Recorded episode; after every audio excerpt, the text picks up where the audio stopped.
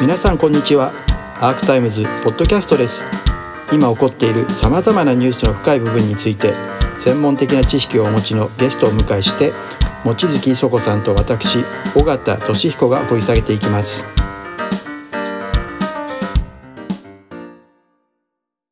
面白かったのは、まあ、伊藤さんのあのおお個人の勇気っていうのも大きいですが、その直後にやっぱり新聞漏電の集会があり、それからまた後に放送漏電も集会やって、セクハラの調査なさいましたよね。はい、そしたらまあ出るわ出るわ、それで私がね空気変わったっていうのは、うん。まあ、伊藤さんが型をしたってことはありますけれども、年長の女たちの反応が変わりました。それは何かって言ったらねこれまで年長の女は年少の女にね、うん。そんなこと言うとあんたのためにならないよ、うん。それをうまくいなすのが大人の女っていうもんよっていうね、うん。まあこういう知恵を授けてきたわけですよ。そうですそれがねあ。あのね私たちが我慢していたことがあなたにこういう思いをさせてしまった。ごめんなさいって言い出したんです。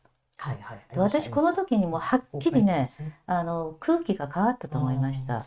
あのそれまでのその、えーこういう事案が出てきた時にこの世論の中で出出てくる特にまあ年長の女の中で出てくる声の中になかった声です。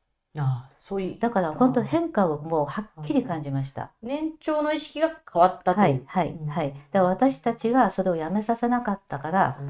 我慢したせいであなたにこんな思いをさせてしまったうん。と新聞漏電の女たちも言いました。はいはいで新聞ロードの女たち何言ったかっていうとセクハラも業務の一環って言ってましたよ。あ え？かかつてそれはなんかそれはかつてですかつてってことえとですか普通にとと思いながら働いてきたと。あそう思って業務の働い業務の一環。でもそれが良くなかったんだっていう。だからそそれにそれを受け入れて耐えてきた自分たちが悪うございましたと年少の世代に謝ったんですよ。うん。画期的なことでした。そうですあともう一つね、はい放送道電がその翌年に、うん。放送道電初のセクハラ調査をいたしました。うんで私データ見て面白いなと思ったのは、まあ、放送道電でセクハラ調査っていうと一番典型的な事例っていうのは、うん。まあ、福田時間問題みたいに、はい。取材先と、まあ、ジャーナリストっていう権力勾配がある中で、まあ、ノーが言えないっていう、まあ、そういうような関係を想定数じゃないですか。うんところがね最もたくさん上がった事案。うん。なんです。いや社内。はい、社内だでったんです 社内でございます。私見た時にねもう予想通りというか笑ってしまったっていうかうん。そうかこの人たちはそもそもし会社そのものがセクハラ体質なんだってつくづく思いました。で驚きはしませんでした、テレビは大体8割が外部スタッフでね、2割1割が正社員なんで、そのね、プロデューサーとかにこのディレクターの委託されてる女性たちが逆らえない。あいやいやそれはそこだけじゃなくて。で放送同連ですから労働組合に入ってる人たちです。同じ正規の方はいた。ちだその通りで。す。だからあのあのおあの中で「ハッシュタグ #not surprised」ってなりましたけど、はいはい。あの 驚きませんでしたが、うん。はいやっぱりと思いました、うん。なんか聞いたのが、あの以降、例えば日テレなんかでは日テレホイッスルっていう部署を作って、とにかく何かあったら、社内でも社外でも、そういうセクハラパワハラみたいなことがあったら、ホイッスルに連絡しろと。そしたら、ホイッスルに圧倒的に来るのが、うん。社内の幹部からのそういうパワハラが、セクハラが多くて、はい、その通りだ結と思う。構飛ばされてるんですよね。で結構有名な方が辞められたりとか。あそうですしてます、かしてます、うん。日テレさんはいいことじゃないですか。まあいいことなんです。でも、びっくりするぐらい、まあつまりね。いやだからね、うん。組織防衛の仕方が変わったんですよ。昔はね、こういうハラスメントあると組織防衛はね、被害者を孤立させて切るっていうのが組織防衛だったんだけど、やっぱり今はね、あの加害者をできるだけ早く切るっていうのが組織防衛に変わったので、そのセオリー通りのことを財務省がやりました。うん。うん。だって事実認定する前にうん。さっさと福田切ったじゃないですか。切りましたね、先にね。はいはいただ私覚えてるのが、当時、例えば下村さんとかが、うん。その女性を待つ二次被害ですよね。うん。週刊誌にこんなこと売ること自体はめられてると、ある意味これは犯罪だと思ったとうん。言いましたし、麻生さんは、はめられたんだという福田はね、そんな意見もあると。このいやまあでも際全部、まあ、どここの程度のことはずーっと同じことが言われてきたんです。ここは変化がないんです、この人たちには。でも明らかに変化が起きたと思ったのは、やっぱりその女性たちの間であの私たちが我慢してきて悪かったって言ったんです。でこの人たちも、まあ、麻生さんなんかは特に大臣だったわけですよね。でこういう最初は言ってたわけですけどその流れに抵抗できなくなって辞任させるわけですよそうですね。その会見私行きましたけど、はい。任命だからちゃんと説明しないんで任命責任はあるんじゃないですかと大臣としてうんと言ったら、まあそれはそうだというふうに言ってちょっと陳謝したんですよねうん。だからあそうです。陳謝しましたか？それそれだけテレビで流れたんですけどね。うんうん、だからそういう意味では任命責任という意味で謝って、だからこのは彼自身もこういうふうに認識を変えなきゃいけない事態になったわけですよね。うん。あのそのそう有有名なのがその次のパワポなんですけれど彼は、まあ、セクハラ罪っていう罪はないんだと、うん。申告罪であり傷害罪などと違って訴えられない限り罪にはならないとか言って結構この事件本当に何としても、まあ、福田さんを守りたかったのか、うん。そういう発言が続いたんですけど、うん。ただ過去の判例これ当時の記事で出てたんですけど、うん。例えば戦国義人さんの官房長官で、うん。まあ、女性記者に対して不快な発言あ覚えてます？戦国さんにやってんのか。そうなんで。す。それはね、確かね、なんかそう性的な話を、その男性記者も女性記者もみんないる前でして、女性記者自身は、まあちょっとその性的な話だったんですけど、不快な発言を私は受けてませんと、うん。その、あの裁判で証言したんですけれど、結果としてこの判決というのは、えーまあ、そもし不快な言動を受けて反発するのは困難。官房長官が公的な懇親会の席でうんセクハラと受け取られない言動をした事実自体がうん政治家として人間としての見識を疑わせるんだと言って、結局女性は、いや、私はそんなこと感じてませんって言ったんだけど、セクハラ認定してるんですよね。あ、そんなっていうのがね、判例あります実はか。そう、んあったんですよ。だから裁判官も変わりましたね。まあね、これは12年のやつなんですけど、今、そうですね。ただ一方でうん。細田さんっていうあ衆議院衆院議長うん。はあれだけ報じられて今でも在任ますしてますよね。ね。そういう実うん。永田町の話を聞くと、いや、みんな匿名だろうっつってね、うん。顔出さない限り俺は大丈夫だとかっていう話も聞いて、そういう。問題じゃないじゃないですか。あでもちょっとだちょっとだけライブ情報を言いますと、はい。あの女性政治家のうん。セクハラ体験を調査してるはい方たちがいらっしゃるんですが、うんあのそれの、まあ、データがですね、えー例えばあのインタビューをしようとかもうちょっと具体的にしようと思ったら野党議員は応じてくださるが与党議員女与党の女性議員は応じてくださらないそうです。ああ、もはい。う答えるともうその瞬間にはいはいはい。敵がいっぱいできちゃうから。そのぐらいやっぱりセンシティブで。なるほど はいだから与党議員も与党女性議員も大変な目にあっておられますね。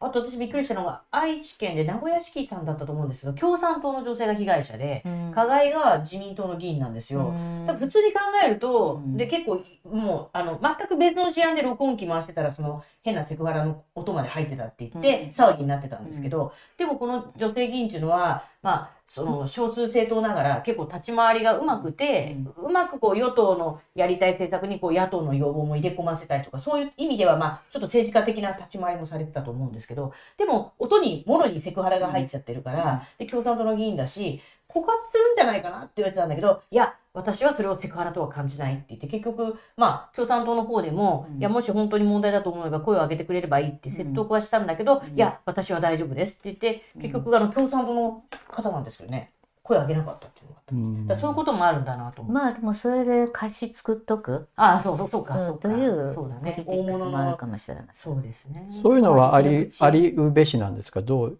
ご覧になりますか？いやまあそれは世界で生き抜いていくためにはいろんなことをお考えになるでしょうから。うんでもそれがミイラ取りがミイラ取りになっていくまあまあそうのその通りですね。でそれでそういうことになればあの大体セクハラの加害者ってのはほとんどリピーターなのであの私は私はいつもも言いますけれどもあの あなたが我慢するとう同じことをやるぜ、そのおっさんはって。そうです。はいだから福田事務次官の時に私もびっくりしましたけど、うん私の知り合いを含めて結構被害者がいるんですね。はいはい。で彼は事務次官だったから、うん実はあのテレ朝の女性経済部記者には、うん。あの言葉は卑猥ですよ、うん。なんかやらせておっぱい触らせてとかうん。気持ち悪いんだけど、うん。直接的にこうタッチが、まあ、してないそのぼ襲ってくるってことはなかった、うん。だけど彼の課長とか課長補佐時代もうそうそうたる死刑局のもうそうそうたる道を歩んでた方ですけどその時はもうあのもう夜2人になったら速攻抱きつくから絶対2人になるんだっていう。くらいそうなんですか？そうだからあの、あの、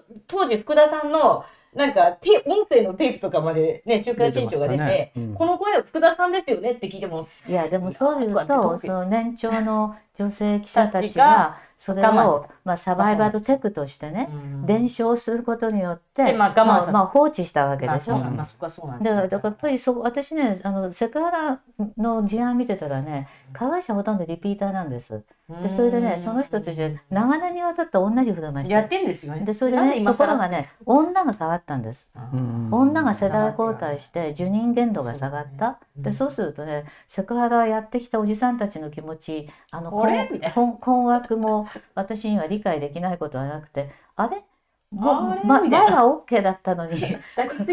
な なんでこれがアウトになったの？であのなんか困惑してる僕ちゃんっていうのは、うん。あのよくわ分かりますよ。分かるから許すってわけじゃないですよね。ね。えでもじゃあその時にやっぱりどっかで止めないと続きますからね。そうなんですね。なんかそそやっぱりさ、うん、最近のやっぱりおおはい。若い女性たち見ててやっぱりつくづく思ったのは、うんあの本当に受任限度が下がったって言い方するんですがね、あのこんな馬鹿げた差別に私が我慢する理由は何一つないと感じる、本当に健康なね健全な平等感覚を持った女の子たちが出てきたのでだからまあこういうオンラインアクティビズムもどんどん盛んになってるので。であのそそういう意味では、えーま前の世代が受任してきたことが今の世代は受任しなくなったということを去るジャーナリストに言いましたらはい。そのそのそのジャーナリストの書いた記事が送られてきましてうん何と書いてあったかうん女の我慢が足りなくなったと 本当ですか？はいその通りです。それを公に発表してるんですか？あそれはあの付きで。いや実はあの韓国メディアです。あそうですか。韓国メディアの男性記者でした。あー。かハギョレとかではない、革新系じゃない方、まあ、保守、保守系、いやまああ、まあ、どっちも。まあ確かに女の我慢が足りなくなったっていうのは事実その通りなんです。う んえ、上野さんから出てみて、ただエンタメ界とか見ると、韓国のネットフリのね、作品とか見ると LGBTQ の方もいるし、うん。女性が非常にこう、うん。アクティブ、アクティブだし、うん。し社会的地位もあ含めて。ごめんなさい。私韓流に詳しくないあ見てないんです。ねはい。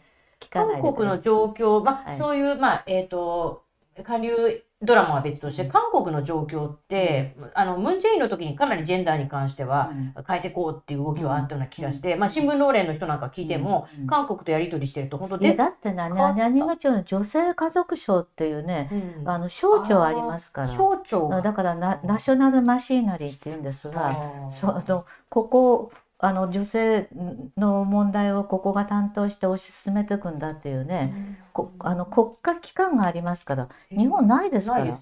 子ども家庭庁で揉めてるぐらい家庭入れるかどうかで揉めてるぐらいです。その伊藤詩織さんが出た時にこのインタビューでもおっしゃってますけれども社会が変わったっていうのはやはりそこは私がここにいて私が被害者であるということを言ったことがやっぱり社会を動かしたってことなんですかね。そうです。それはもう慰安婦問題と同じです。みんな知ってたけど、でも被害者がいいない3代はなかったことになるんです。うんだから私がこ被害者です。私はここにいますって、キム・ハクスンさんたちが出てこられたから、うんやっぱ画期的な大きな影響を与えましたね。時代を変えるっていうのは、はいそういう人たちがやっぱそうり出てきた。そうですね。まあでもその人たちにみん影響を受けて、うん年長の世代も変わったっていう実感を味わいました。なるほど。